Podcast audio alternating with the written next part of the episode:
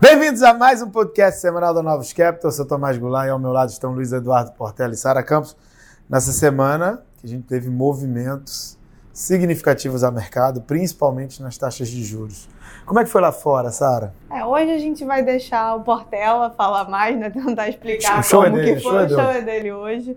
Mas lá fora, o principal era o número de inflação na, na Europa, porque é um número já referente ao mês de setembro, e veio mais, mais moderada, confirmando a, a desaceleração, não apenas no, no headline, mas na, na parte subjacente, né, na parte core, que é mais, mais relevante, pensando em termos de política monetária.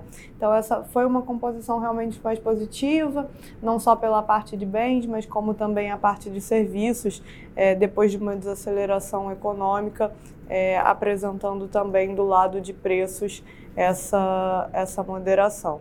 Mas aí, como eu falei, né, essa desaceleração bem-vinda que a gente viu nos números de inflação, é, tanto a Europa, teve inflação de Tóquio na semana, teve o PCI é, nessa sexta-feira de, de Estados Unidos, é, não conversa muito com a questão de abertura de juros, que é muito mais uma re reprecificação dos vértices longos do que exatamente uma resposta aos, aos dados econômicos. E aí, além de todo esse aspecto de inflação, outro tema é relevante não só para hoje, como para a gente observar o que acontece ao longo do, final de semana é, e da semana que vem, é a negociação entre a Câmara e o Senado nos Estados Unidos. Eles estão é, em um impasse e o que parece ser mais provável é que realmente os Estados Unidos entre num, num shutdown. Né? Shutdown é quando é, você tem ali uma paralisação da, da máquina pública por causa de funding para os principais é, serviços e caso isso venha a ser confirmado, ainda que seja por um período curto de tempo e, e o efeito econômico ele seja pequeno, é, a gente pode ficar sem dados relevantes nas próximas semanas. Nas próximas duas, duas semanas a gente teria é, a divulgação do payroll e também da, da inflação e coloca algum, algum grau de incerteza nisso, porque a gente não sabe se vai ter funding, é, se vai ter o recurso para financiar essas pesquisas dos dados econômicos ou não. Então, isso é outra coisa que a gente vai também ter que acompanhar até semana que vem, mas é, aparentemente o cenário base hoje parece ser realmente que a gente vai entrar no, nesse shutdown. E aí o principal foram os movimentos do mercado, né, Portela? Isso, a gente teve mais uma semana né, de forte abertura de juros, né, principalmente sendo puxada pelos Estados Unidos. Né, o 30 anos americanos abriu aí quase 18 bips é, na semana, né, totalizando no mês né, quase 50 bips de abertura.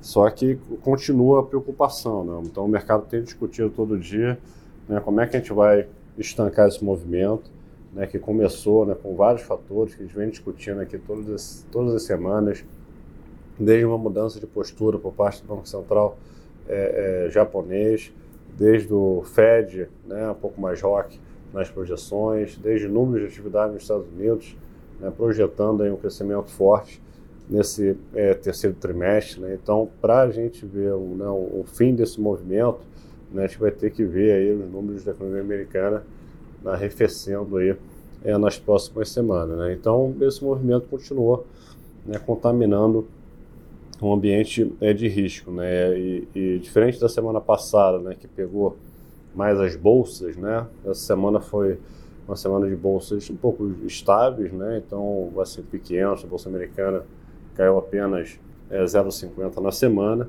tá? O Nasdaq fechou até em neve alta, né, de 0,36, tá? O bolsa de, de emergentes caiu 1,5, né? Então, os emergentes acabaram sofrendo mais é, na semana. Né? Então, com destaque é, negativo em moedas emergentes, né? o peso mexicano 1,30%, é, Colômbia 2%, o próprio real aqui quase 2% né, de valorização é, é, é, na semana. Foi uma semana que pegou mais na parte é, de moedas. Né? Para fechar aqui um pouco do panorama do, desse mês, né, que foi bem ruim de setembro, né? Então as bolsas americanas caíram em 5%, né? com essa abertura de 50 bips dos juros. E a gente teve uma alta do petróleo aí no mês de 9%, também ajudou, né, tem ajudado essa abertura de juros, traz uma preocupação né, com uma inflação no, no, número cheio, né, que lembrando que toda a queda do, da, dessa parte de energia ajudou é, na desinflação é, nos últimos meses, né, da mesma forma que a inflação de bens tem ajudado, e tudo indica que até o final do ano essa parte da inflação vai deixar de, de, de, de ajudar e começar a contaminar é, negativamente é, para aqui para frente. Mas o principal vão ser os números de atividade nos Estados Unidos, que o mercado vai estar bem atento, principalmente o mercado de trabalho americano, que a gente não sabe se sai semana que vem. Se né, sair sabe, realmente, exato. Né, a gente está né, tendo aí né, o shutdown, mais o número de do ISM, né, que vai dar um tom aí da atividade no mês, é, vai sair. Então acho que vai ser importante é, a gente acompanhar para definir né, se a gente está perto aí desse movimento é, é, é, de abertura de juros. Porque a gente acha que precisa ter uma atividade mais fraca, né, acho que para entrar aí um né, aplicador, para segurar é, esse movimento. Por mais que tenha a parte aí de um técnico, né, o déficit americano continua numa atuada muito crescente, as emissões vão continuar sendo muito grandes, né? então você precisa ter um, acho que um medo, uma atividade arrefecendo para chamar o aplicador né, e segurar é, é, é, essa alta. Tá? Isso aí também contaminou o Brasil, né? mas principalmente os juros, não só o Brasil, né? juros emergentes abrindo bastante é, na semana, acho que é especial Brasil, o técnico está muito ruim, então todo mundo muito aplicado, né, olhando o ciclo, discutindo se a Selic vai em 9,5, né, se vai em 9, né, se vai em 10, e acabou que a gente teve aí um stop é, é, grande, tá? então na semana é, o day curto abriu 31 bips, sendo que né, voltou bastante final do dia de ontem e hoje, né, chegou a estar abrindo 50 bips no day curto, que é bastante coisa. Né? Os 10 longos abriram ao redor aí de, de 25 bips, sendo que quando a gente olha o movimento né, mensal, né, o janeiro 29 aí abriu 74 bips é, na semana, né, e o curto né, fechou a semana em alta de, de, né, de 40 bips, fora né, um carrego negativo. Então foi uma semana de muito stop, as NTNBs abriram é, bastante também, refletindo nessa abertura de juros global, essa incerteza. Né? Por quê? Porque quanto mais alto o juro longo nos Estados Unidos, menos espaço né, para a Selic aqui é, cair, e a gente viu essa semana é, essa preocupação é, tanto na ata quanto no relatório trimestral de inflação, né, Tomás? Exatamente. A gente teve as comunicações do Banco Central nessa semana, no pós-reunião. É, a ata deixa bem claro que movimentos, imaginar movimentos mais é, expressivos do que 50 bips estão sendo cada vez mais afastados, né? Aquelas qualificações que o Banco Central coloca, que são necessárias para a gente imaginar um movimento acima de 50 bips, elas ficaram ainda mais fortes, né? É necessário que o, uma desaceleração da atividade seja muito expressiva, que haja uma melhora nas expectativas ou que a gente veja a inflação de serviços que já está baixa ficar ainda mais baixa com relação é, é, ao momento atual. Então, assim, são vários condicionantes que são muito expressivos. E quando você olha lá fora, né, que está acontecendo de discussão de política monetária, é, a gente ainda teve essa semana também reunião no México, reunião na Colômbia. É, é, um, é um momento onde qualquer tipo de que a gente possa falar assim, qualquer tipo de aventura monetária tende a ser muito penalizado pelo mercado. Né? É, qual é a penalização principal? A penalização principal seria via é, movimentos de depreciação cambial.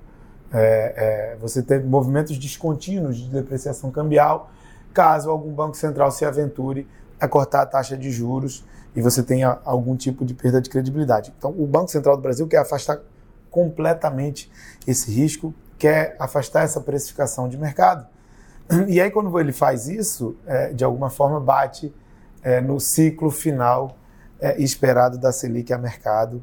E, né, vem o banco, presidente do Banco Central, fala que a barra está mais alta, é, segue falando do fiscal global, que é uma coisa que ele já vem falando há tempo e vem ganhando cada vez mais força. Então é um Banco Central que está antenado com a comunicação dos bancos centrais lá fora e assim como os bancos centrais como todos, está todo mundo muito preocupado, que você não sabe qual é o ponto final onde esse, essa reprecificação de juro longo no mundo é, vai acontecer. A gente também pode dizer que teve alguns fatores domésticos que de alguma forma podem ter atrapalhado ao longo da semana, né?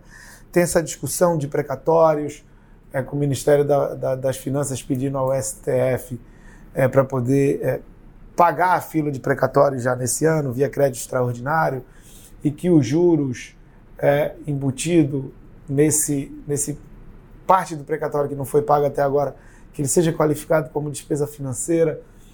É, a gente viu vários analistas até falando positivamente, porque você faz um reconhecimento de um esqueleto que não estava sendo reconhecido e você já faz esse pagamento e, e torna né, mais, mais crível o, o, o, patamar fiscal. Mas abre espaço, né? Ah, vamos começar a considerar isso aqui como despesa financeira e não é despesa primária. E aí acho que não é o momento dessa discussão e isso também é, de alguma forma atrapalhou um pouco.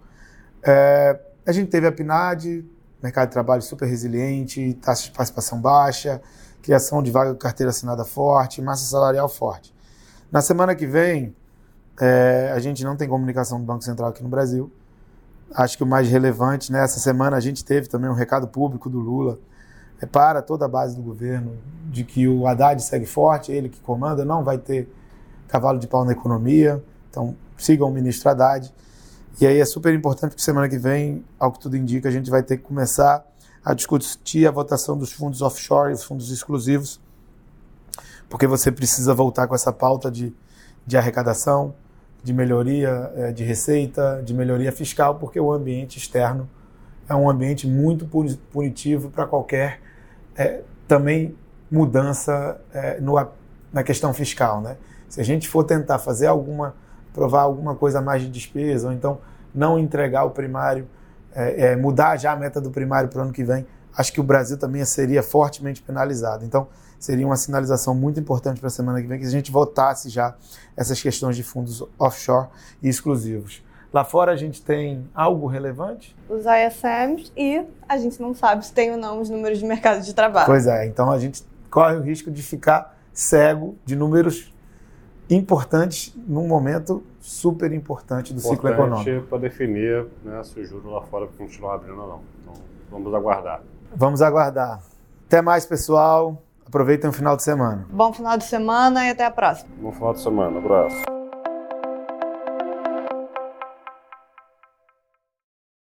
A Novos Capital, gestora de recursos limitada, não comercializa nem distribui cotas de fundos de investimento ou qualquer outro ativo financeiro. Este podcast não constitui uma oferta de serviço pela Novos e tem caráter meramente informativo. A Novos utiliza informações de fontes que acredita serem confiáveis, mas não se responsabiliza pela exatidão de quaisquer das informações assim obtidas e utilizadas neste podcast, as quais não foram independentemente verificadas. Estas informações podem estar desatualizadas ou sujeitas a opiniões divergentes. Este conteúdo não constitui uma opinião ou recomendação, legal ou de qualquer outra natureza, por parte da Novos, e não leva em consideração a situação particular de qualquer pessoa. A utilização das informações aqui contidas se dará exclusivamente por conta e risco de seu usuário. Antes de tomar qualquer decisão acerca de seus investimentos, a Novos recomenda ao interessado que consulte seu próprio consultor legal.